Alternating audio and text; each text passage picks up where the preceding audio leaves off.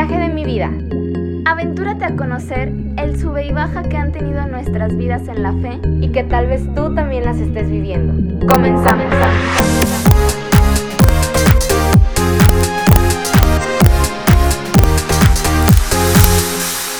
Hola viajeros de la vida, ¿cómo están? Bienvenidos. Buenos días, buenas tardes, buenas noches. Hace rato nos estábamos echando un cafecito. Ahorita pues me estoy echando un vasito de agua para refrescar e hidratarme y que me fluyan las ideas en el cerebro. Eh, pues estamos muy contentas otra vez de estar compartiendo con ustedes una semana más. Y pues nada más que agradecerles por seguir aquí y pues a lo que venimos. Eh, la semana pasada hablamos de la estación, no se crean, del mostrador hablamos del mostrador, las diferentes opciones que, que vamos viendo en la vida y que pues dependiendo cómo estemos eh, en nuestra, pues espiritualmente, emocionalmente, son las decisiones que vamos tomando o los caminos que vamos tomando. Entonces, el día de hoy vamos a hablar de la sala de espera. Eh, pues la sala de espera ya después de que decidiste en qué aerolínea, en qué línea de autobuses, eh, pues cuál va a ser tu transporte ya pasas ahora sí pues a la parte de adentro de, de la estación en donde pues te toca esperar, te toca esperar a que llegue eh, a tu transporte. Y muchas veces el tiempo se nos hace eterno en esas, en esas salas de espera. Yo, por ejemplo, pues, no sé, me pongo, a, descargo algo en Netflix, me pongo a ver así películas, series o, no sé, hablar por WhatsApp ir a ver las tiendas, a leer, ir a ver, este, no sé, las tiendas que hay en los aeropuertos, comer, dependiendo como tanto el hambre que tenga, el dinero que tenga o así. Tú, por ejemplo, Diana, ¿qué haces? Pues, en términos generales, casi siempre lo mismo que tú. Hoy queremos hablar de cómo utilizamos el tiempo en esa sala de espera. Porque si bien, como, de, como dice Brenda, pueden ser una espera de una hora pueden ser escalas incluso de días. A veces no son tan largos y son de cuatro, de siete horas. Todo depende de tu destino y del transporte. Pero la realidad es que todo ese tiempo a veces nos agobia y se vuelve algo muy cansado. Se vuelve un tiempo desperdiciado para nuestras vidas y que si hacemos la suma de todas las, las veces que hemos estado en una sala de espera, yo creo que hemos perdido días enteros sin hacer nada, porque se nos va el tiempo, porque pues tratamos de ocupar el tiempo en comer, en ver, en platicar y no nos gusta estar quietos, no nos gusta simplemente sentarnos a esperar, porque eso nos genera muchos sentimientos, pueden ser positivos o negativos.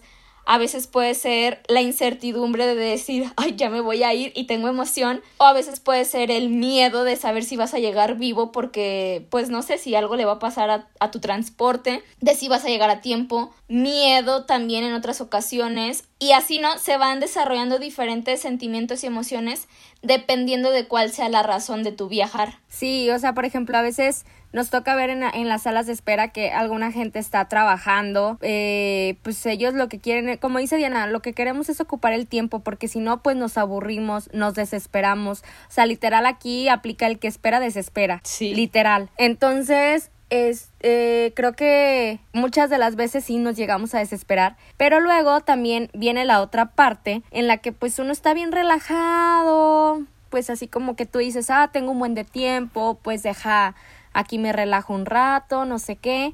Y ándale, chiquito, sobre todo en los aeropuertos, que los aeropuertos son por lo regular más grandes que las estaciones de autobuses o que las estaciones de trenes. Y entonces, de un momento a otro, tú estás sentado, relajado, porque ya te dieron tu puerta, ya sabes de dónde vas a salir, ya estás en la sala correcta, según tú. ¿Y cuál? Y 15 minutos antes, te vas a fijar a la pantalla solo para corroborar la información y ¡zas! Ya te cambiaron la, la puerta de la que vas a salir. Y a veces te toca cruzar todo el aeropuerto y hay aeropuertos que están enormes, enormes. Y ahí vas casi soltando el bofe para que no se vaya el avión y no te dejen. Esa, no, no, no lo vas casi soltando, lo vas soltando y yo creo que la gente se va riendo de ti así de pobre vato, va a perder el avión. Y eso pasa justamente porque la sala de espera o ese tiempo de espera no lo usamos para esperar. O sea, lo queremos, queremos matar el tiempo con todo, que no estamos atentos a ese transporte, a, a mi avión, a si ya llegó el autobús y estoy papaloteando y papaloteando, que cuando ya es hora de abordar, ya es hora decir, ah, bueno, ya se acabó este tiempo de espera y cuál, o sea, tienes que correr por tu vida porque si no te quedas. Sí, no manches.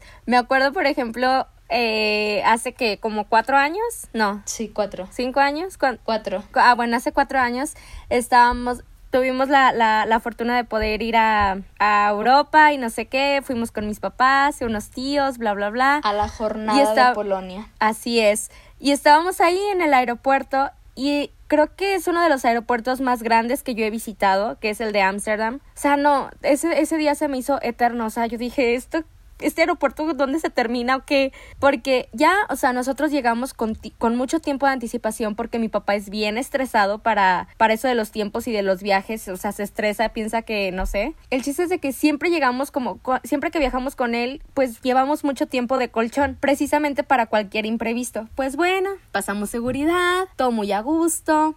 Sí, pues hay que esperar que cuatro horas, bueno, pues aquí ya estamos.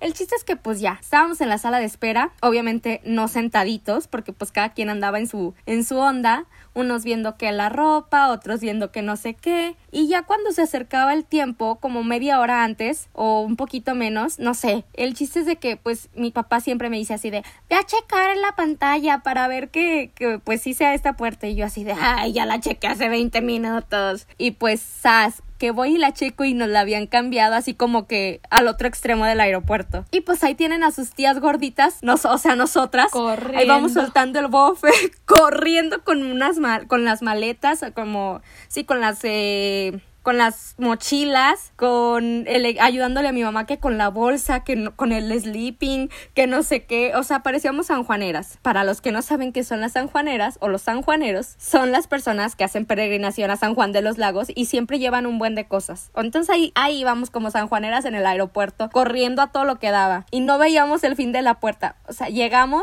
y así ya casi casi éramos los últimos pasajeros así de no, no se vaya, por favor. Y, o sea, se siente muy feo. Sí, se siente muy feo. Y eso pasa por no estar atentos en la espera. A mí me acuerdo también una vez me pasó, pero esto fue en una estación de tren. Estábamos en... era Italia.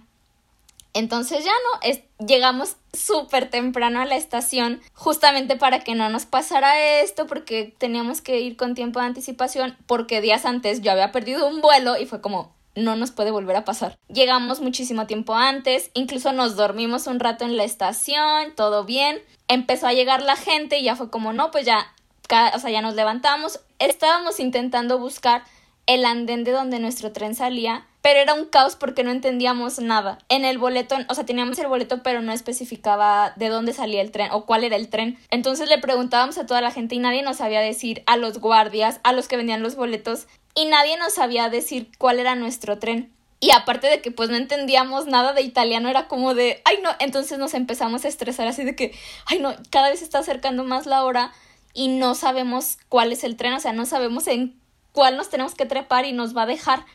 El chiste es de que ya, a señas y a como pudimos, nos dijeron así de que no, pues está el tren, Y era el último, eran como 10, 15 trenes y era el último.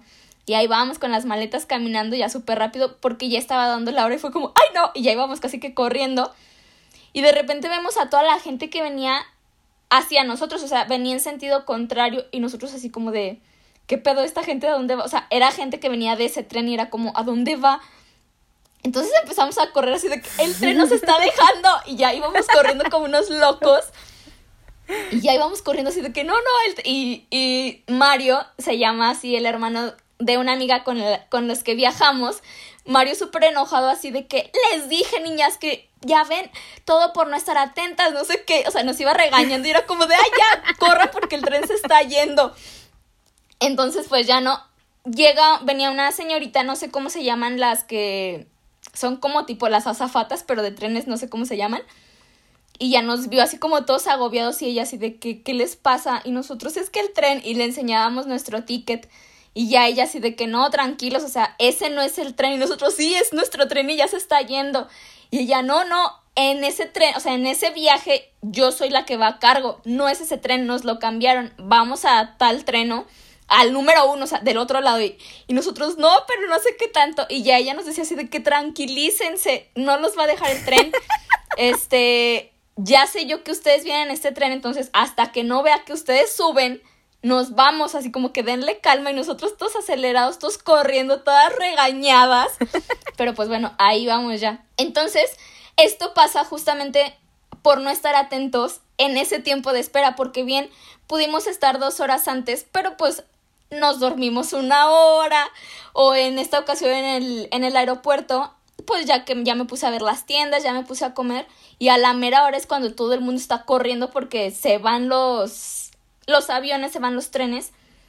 Pero hacemos esto porque el estar quietos sentados nos genera ansias, o sea, genera muchos sentimientos en la persona y todo, bueno, creo que todo depende siempre de lo que hablábamos también en el episodio pasado, dependiendo cómo estamos espiritualmente o emocionalmente, son las emociones y los sentimientos que emanan de nuestro de nuestro ser. de nuestro ser. Sí. Porque si tú eres como una persona que siempre tiene todo fríamente calculado siempre planeas todo como pues sí todo súper bien te empieza a generar el estrés, por ejemplo, el saber que ya hubo retraso en tu vuelo. O sea, como que en cuanto algo se mueve de tu plan, empieza a generarte todas estas tensiones, todo este estrés de decir, ay no, porque nos da miedo a veces el no tener controladas las cosas. Era lo que te iba a decir, o sea, que el no tener el control de las cosas siempre nos genera, yo creo que a la mayoría de las personas, sin casi me atrevo a decir que a todas las personas, cuando no tenemos el control de lo que se supone que podemos controlar,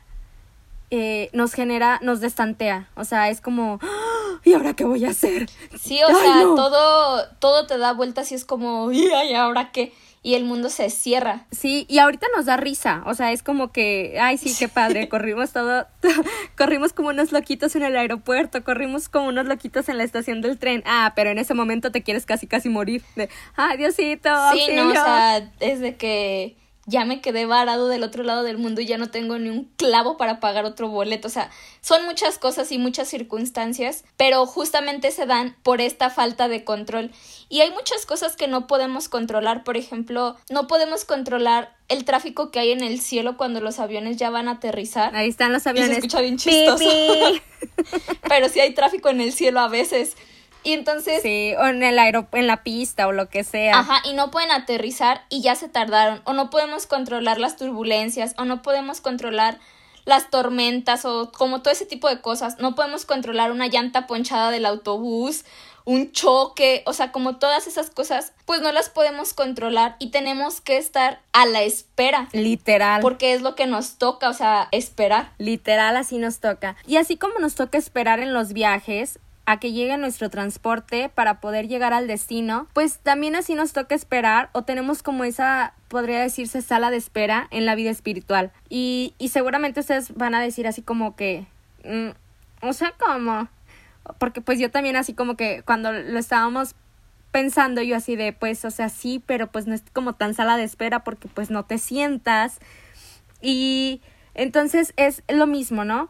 El estar sentados, el estar esperando, el estar en silencio, pues, pues no, o sea, nos vuelve como el momento incómodo, no sé. Sí, y es porque no sabemos estar quietos, no sabemos esperar y decir, ok, ya me dijeron que esto es lo que va a suceder, pero yo quiero que suceda en 3, 2, 1 y no va a suceder en 3, 2, 1, va a suceder en 10, pero entonces lo que hay del 3 al 10, yo ya estoy agobiado realmente. Y pasa eso con Dios a veces nos dicen así como confía en Dios y, y Dios tiene un plan para ti o tiene una misión en específico para ti, pero tienes que descubrirla. Y es como, ajá, pero ¿y cómo la voy a descubrir? Entonces siempre te dicen así como de que espera que Dios te hable o espera ese mensaje o como cosas así, ¿no? Y uno dice, sí, pues, o sea, pues lo estoy esperando, pero pues no veo que me hable o no veo que venga a tocarme a la puerta. Y no va a pasar así, o sea, no va a venir a tu puerta a decirte, hola, vengo a traer, me mandó el cartero y este es el mensaje que Dios te manda, o sea, no. o no va a venir a decir, no te va a llegar un WhatsApp celestial y decir, hola, tu misión de este día o de tu vida es tal, o sea, porque no pasa así. Estaría padre, pero no. Sí, bueno, fuera que fuera así, pero no pasa así, o sea, la realidad es que no pasa eso. Pero cuántas de las veces vivimos tan agobiados, tan desesperados, con tanto miedo de estar esperando ese mensaje, ese plan de vida, esa misión, que cuando nos la dan, o sea, y Dios nos la está, dice y dice y dice y dice, no logramos verla porque todos estos sentimientos y todas estas emociones nos nublan el juicio. O sea, todo, todo este miedo y este agobio de decir Dios no te escucho y Dios está atrás de ti diciéndote hola aquí estoy y tú no lo escuchas porque solamente escuchas el ruido externo. Hay una historia que me gusta mucho no, no, no recuerdo dónde la escuché. Platícanos. Pero es sobre. Era un señor que estaba en una barca, ¿no? Este. Pues dice así como de que, ah, un pescador, ah, pues me voy a ir a pescar. Y ya, se va al mar. Y está en su barquita, todo normal. Y empieza a haber mucha marea. O sea, y él se va casi que sin nada, ni provisiones, ni nada, porque era como. Dios me cuida y Dios me va. Dios proveerá siempre. Se va al mar. Que sí lo hace, pero. Sí, pues, sí, provee, pero Aquí el problema es que a veces nosotros no logramos identificar eso. Entonces el Señor se va al mar y todo, empieza a haber una marea muy fuerte, empieza a haber lluvia, o sea, mal, todo mal en el, en el mar. Entonces el Señor pues empieza a agobiar así de que ya me voy a morir y ya me voy a ahogar y así, ¿no? Pues todo asustado. Y empieza a, a orar, ¿no? Y así como a clamar a Dios ayuda de que ayúdame por favor porque pues ya el agua me está llevando y, y ya no tengo cómo volver a, a la arena, no tengo cómo volver a tierra. Y ya no, la A la arena. Yo es que como, se decía, a tierra. Entonces, de repente, entre el mar llega otra lancha, un pescador que lo ve y le dice así de que, ay, vámonos, o sea, ya te encontré, vámonos. Y el, el pescador le dice así de que, no, no, yo sé que Dios va a venir por mí. Y el pescador le dice, pero que vámonos, ¿no estás viendo la marea? Y el señor, no, no, y ya, pues el Dios me va a salvar. El pescador dice, ah, pues bueno, adiós. Y se va, ¿no? Y el señor seguía pidiéndole a Dios así de que por favor no me vayas a dejar morir, ven a ayudarme, no sé qué. Y la marea seguía súper fea. Entonces después viene un barco más grande de esos que buscan como a los náufragos perdidos y todas esas cosas. Y lo encuentran, encuentran su lancha. Y le dicen así de que señor, pues venga, lo vamos a salvar. O sea, ya lo encontramos, súbase. Y el señor, no, no. Este, yo estoy esperando la ayuda de Dios. Y ellos le decían, pero que no ve la marea. No, no. Bueno, pues ya se van. El chiste es que el señor se muere, o sea, se ahoga. Y cuando llega al cielo, se ve a Dios, le dice así como de, hey, qué business, ¿por qué no me salvaste? Si te estuve hablando toda la madrugada, no veías la lluvia. Y Dios así como de que, ay, no, a mí no me vengas a decir nada, porque yo te mandé en dos ocasiones ayuda y te mandé personas y no las quisiste. Y el Señor así como de, no, pero, pues no, o sea, yo no vi que fueras tú ni me dijeron nada. Y Dios así de que, pues sí, porque no siempre voy a ir yo o no, pues más bien nunca, no es como que va a venir y va a bajar y decir, vente ya, soy tu ayuda, porque no pasa Hola, soy Dios. no pasa así. Aquí el problema es que por estar con tanto miedo, que por estar con esa desesperación, no logramos a veces distinguir las ayudas que Dios nos manda.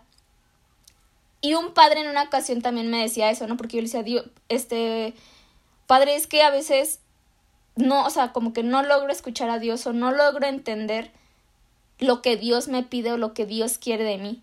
Y el padre me decía, o sea, hasta se reía así como de que, ay, Diana. Y me decía, es que porque te agobias, Dios habla de maneras muy sencillas. O sea, Dios no, no te va a hablar en de una manera extraordinaria y así como que todo el circo y todo el teatro. Y me decía, a lo mejor y sí, pero no es lo común. Dios te habla a través de unos pájaros, a través del cielo, a través de un paisaje bonito, a través de tus papás, de tus amigos, de un sacerdote en misa.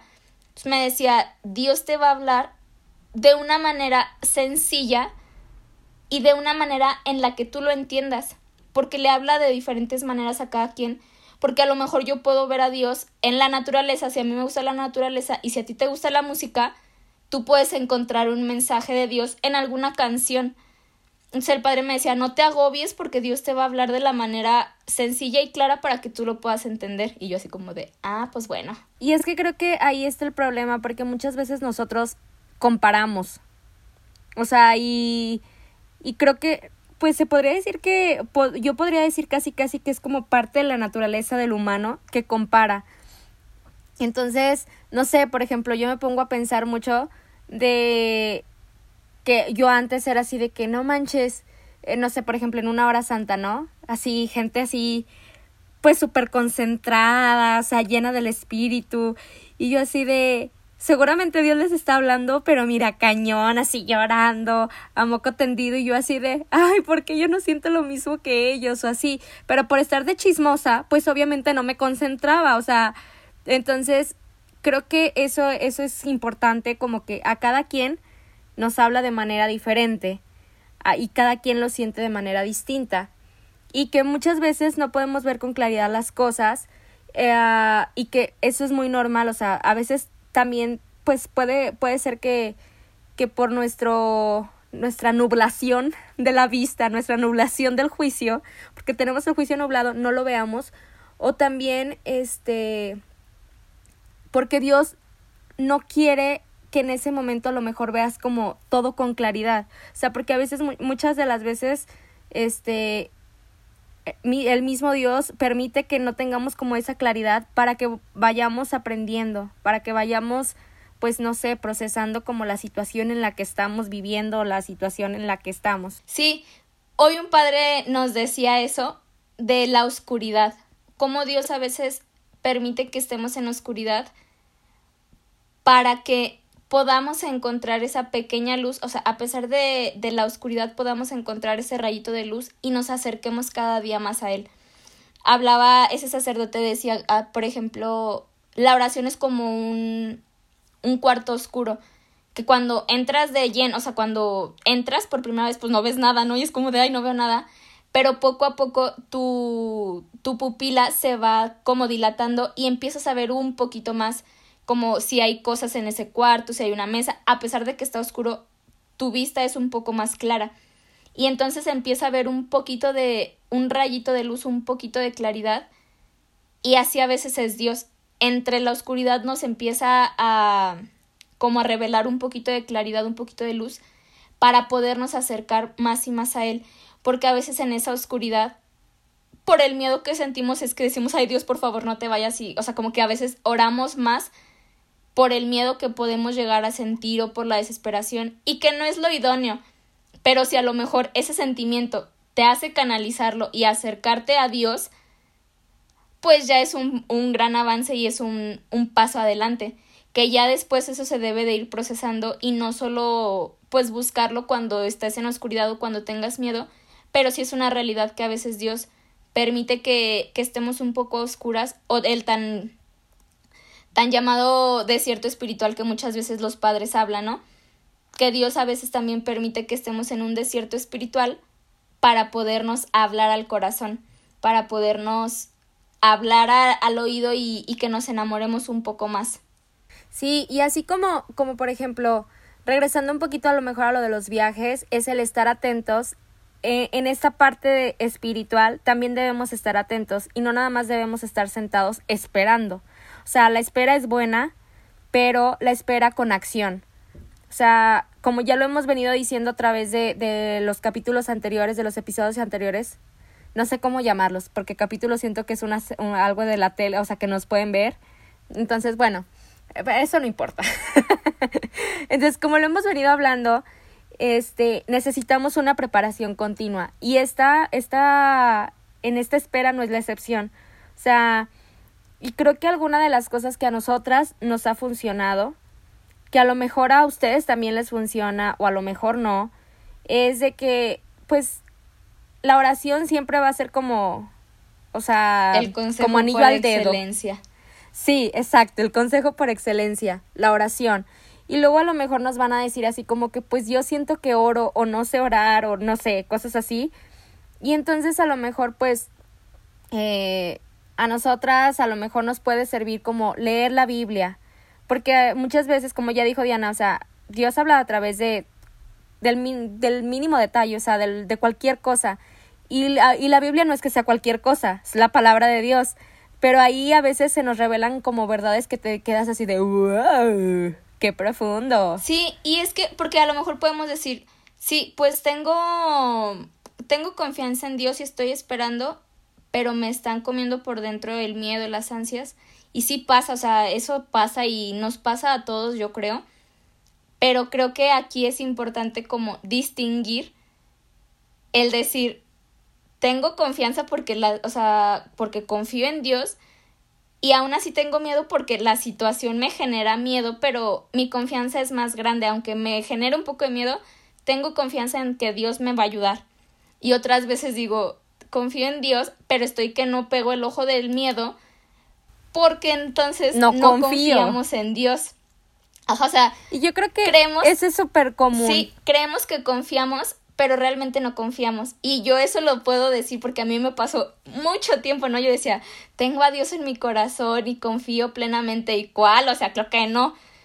Porque pues no, la realidad era como, sí creo en ti, Dios, y sí confío en ti, pero yo quiero arreglar y solucionar todo. Y pues no. O sea, sí tenemos que poner de nuestra parte y, y hacer lo que a nosotros nos corresponde, pero hasta ahí, porque lo demás Dios es quien lo va a ir acomodando, no yo, o no es como que yo le voy a decir, a ver Dios, vamos a acomodarlo, pero tienes que poner esto en tal lugar y esto en tal lugar, y si no queda así, ya estoy que me desespero y ya estoy estresada porque no me quiero quedar quieta. Ajá, y es lo que decíamos del control, o sea, no vamos a tener el control de muchas cosas. Y, y eso es como bien importante recalcarlo, de que no, o sea, no podemos tener el control de todo porque pues, pues no, o sea, no se puede. O sea, nosotros hacer lo que nos toca, controlar lo que nosotros podemos controlar. Y si se sale como del plan o si se sale, pues bueno, o sea, ahí sí entrar como en la confianza. Y yo sé que suena bien fácil así de que la gente te diga, confía en Dios, no te preocupes, no te desesperes, espera. Porque pues sí, o sea, obviamente a nosotras también nos lo han dicho y yo así como que, no, cállate, tú no sabes lo que estoy sintiendo o cosas así. Pero creo que cuando ya tenemos como eh, la confianza, pues no digo que plena, o al menos no en mi caso, a veces todavía me cuesta, así que digo, ay Diosito, o sea, sí confío, pero ya, asparo, ya, ahorita ya.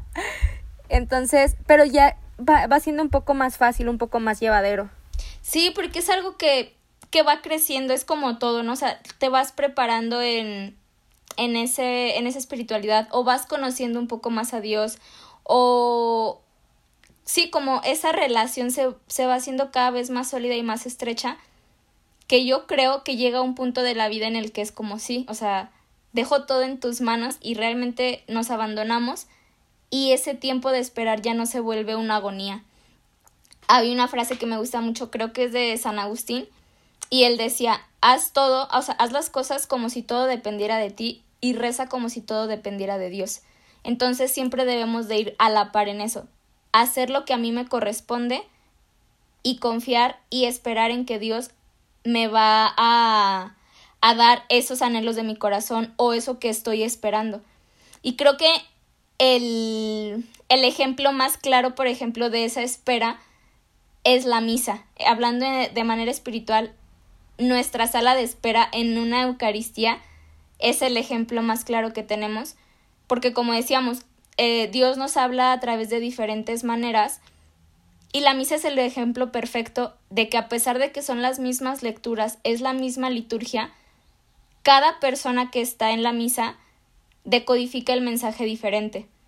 O sea, a pesar de que el sacerdote lo explica y da su homilía y su reflexión acerca de, de las lecturas de la liturgia, a cada quien se le queda un mensaje distinto porque eso es lo que Dios te quiere hablar al corazón en ese momento o porque solamente Dios y tú saben la situación que están pasando, que lo que el Padre está diciendo te está llegando al corazón. No cuántas de las veces no pasa así como de que, ay, sentí que la misa era dedicada para mí. Yo muchas veces lo he sentido, sí, muchas veces lo he sentido porque era como de que, ay, ya pues ya lo y hasta me daba risa, ¿no? que yo a veces oraba y decía, ay Diosito, esto y esto, y luego iba a misa y era como de, ay, ya pues, ya lo entendí, y así como que más claro no me lo pudiste decir, está bien, ya lo entendí. Y así nos pasa, ¿no?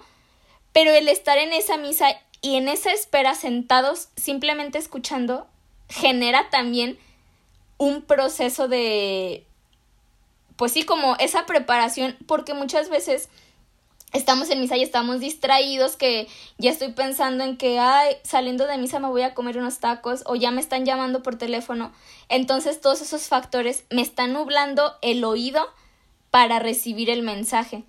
Y entonces estoy malgastando ese tiempo o esa sala de espera en pues en nada, o sea, va a ser pérdida de tiempo porque aunque Dios me está hablando y hablando y hablando, yo no lo estoy escuchando porque estoy pensando en los tacos, porque estoy distraído con mi teléfono, o también cuando llega tarde, cuando llegamos tarde a misa que llegamos corriendo y llegamos todos acelerados, entonces los minutos que pasan para que como que la adrenalina se nos baje de que Ay, ya llegué tarde y me eché una corrida del estacionamiento al templo, ya se nos fue también a lo mejor ese mensaje que, que Dios nos iba a hablar en ese momento. Por eso es que todo requiere ese proceso, esa preparación y esa oración constante para poder ser receptores del mensaje y que ese tiempo de espera no se vuelva una agonía. Que no se vuelva una eternidad. Sí, o que no se vuelva eso como que, ay, Dios jamás habla o, o, Dios es ausente y no me quiere hablar y, y a mí nunca me dice nada. ¿Por qué no? No es que no te diga, seguramente es que tus oídos han, han estado tapados por otras cosas, por otros ruidos, tus ojos han estado tapados de la misma manera y entonces no puedes escuchar realmente lo que Dios está revelando a tu corazón. Así es. Y pues bueno, ya para, para finalizar, eh, para concluir en este tema de, de, la sala de espera, pues creo que lo, aquí lo importante de que, que cabe resaltar es que pues la espera es difícil, eso es una realidad, que nadie, o sea, que nadie les diga que no es difícil porque yo creo que no, o al menos en mi experiencia no ha sido fácil la espera. Y cada quien espera de manera diferente, pero que debemos poner de nuestra parte para así poder descubrir o para así poder este dejar que las bendiciones lleguen a nuestra vida de manera pues se podría decir natural o de manera pues espontánea, no sé cómo cómo describirlo, pero no no deja como ya decíamos, no dejando así como que Diosito así de, "Hola, ya llegué." aquí está, aquí está tu bendición, aquí está la misión de tu vida, bye. No, o sea, no es un paquete de Amazon. Entonces, entonces creo que eso es indispensable. La oración es como punto clave aquí y pues eso es lo que yo les podría decir. Sí, y solamente agregaría rodearte de personas que compartan como tu misma espiritualidad o que tengan más experiencia en esa espiritualidad para que te puedan ir guiando un poco más. Llámalo un sacerdote, una religiosa o algún amigo que tú digas así como de que ah, me inspira machín. Y seguramente ellos te pueden ayudar a que esa espera sea más llevadera, que esa espera no se vuelva, pues sí, desesperante. No se vuelva desesperante porque así como tú estás esperando, ellos esperan y todo el mundo estamos esperando siempre algo. Entonces, no te agobies de que Dios no te habla a ti o de que tienes que ocupar todo el tiempo y, y estar comiendo y viendo la tele o viendo las tiendas, por ejemplo, hablando en este sentido, para que el tiempo pase y no te, no te coman las ansias. Pues bueno, las dejamos con esta, con esta reflexión para que veamos cómo, cómo es que estamos llevando esa espera de, de descubrir pues el destino de nuestra vida, la misión de nuestra vida, la espera en la que estemos, no sé, si estamos esperando que nos hablen de un trabajo, de lo que sea, pues los invitamos a que seamos pacientes, hay que trabajar esa virtud. Y pues bueno, Muchísimas gracias por habernos escuchado un miércoles más. Nos vemos la próxima semana y por favor si les gustó compártanlo. Gracias. Bye bye. Gracias.